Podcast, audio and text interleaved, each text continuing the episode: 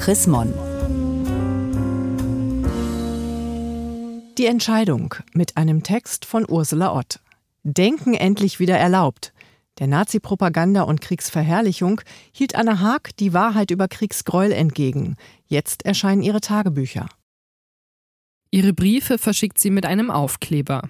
Der Teil meiner Steuer, der für Militärzwecke verwendet wird, ist nur unter Zwang und Protest bezahlt.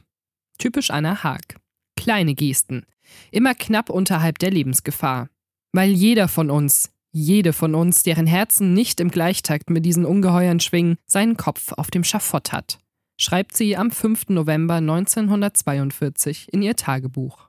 Diese Kriegstagebücher der schwäbischen Kolumnistin, Feministin und Pazifistin sind jetzt aufgetaucht und von großem Wert, weil sie frei sind von historischen Verzerrungen. So der britische Historiker Edward Timms, der auch die Tagebücher von Anne Frank und Viktor Klemperer erforscht hat. Er sieht die literarische Qualität, mal zynisch, mal verzweifelt, durchaus in dieser Liga.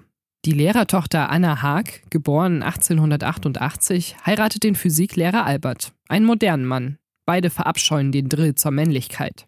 1933 wird er denunziert, weil er seinen Schülern berichtete, wie er im Stacheldraht gefangene junge Soldaten nach ihren Müttern hatte schreien hören. Zur Strafe wird er an ein Mädchengymnasium versetzt.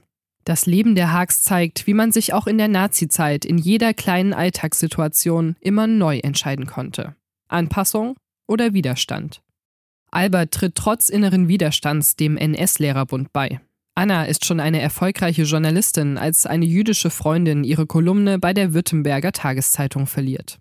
Anna übernimmt und schreibt auf diesem Platz nicht über Politik, sondern über Fußball.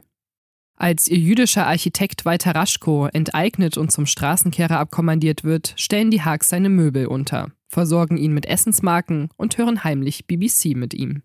Keine großen Heldentaten, aber mehr, als die meisten schwäbischen Nachbarn getan haben. Die Schwaben, wie sie den Krieg feierten, im Schlossgartencafé, als um fünf der Wehrmachtsbericht bekannt gegeben wurde, andächtige Gesichter und leises, ehrerbietiges Löffeln des Kuchens, des Eises, Ah, wie fein eine Punschtorte schmeckt, wenn man nebenbei erfährt, dass in London ganze Straßenzüge in Schutt und Asche gelegt, Tausende von Frauen und Kindern umgebracht worden sind. Notiert sie am 4. Oktober 1940. Am meisten empört sie sich über ihre evangelischen Mitbürger. Am 13. Oktober 1941 besucht sie ein Bach-Konzert und notiert, alle in der Kirche stimmten ein, und ich dachte beseligt, sieh da, das deutsche Volk hält Einkehr und Umkehr. Aber da hörte ich einen dieser frommen Sänger auf der Rückfahrt in der Straßenbahn sagen: Ist doch ganz in Ordnung. Weg mit den Bestien, den Untermenschen, dem Gesindel. 1944 fällt auch auf das Haus der Haags eine Bombe. Sie überleben im Keller, ohne Wasser, ohne Licht und am schlimmsten ohne Radio. In einem Sammelstollen unter der Stuttgarter Innenstadt erleben sie, wie auf engstem Raum einer des anderen Feind wird. Man hasst, hasst gründlich, und weil man den oder die Schuldigen all dieser Qual nicht bei der Hand hat, hasst man kurzweg den, der einem gerade über den Weg läuft. Die Zynikerin erhält sich dennoch den Glauben an das Gute im Menschen. Als am 9. Mai alliierte Truppen bei Remagen den Rhein überqueren, singt sie mit Albert zusammen den Choral Herr, dir ist niemand zu vergleichen.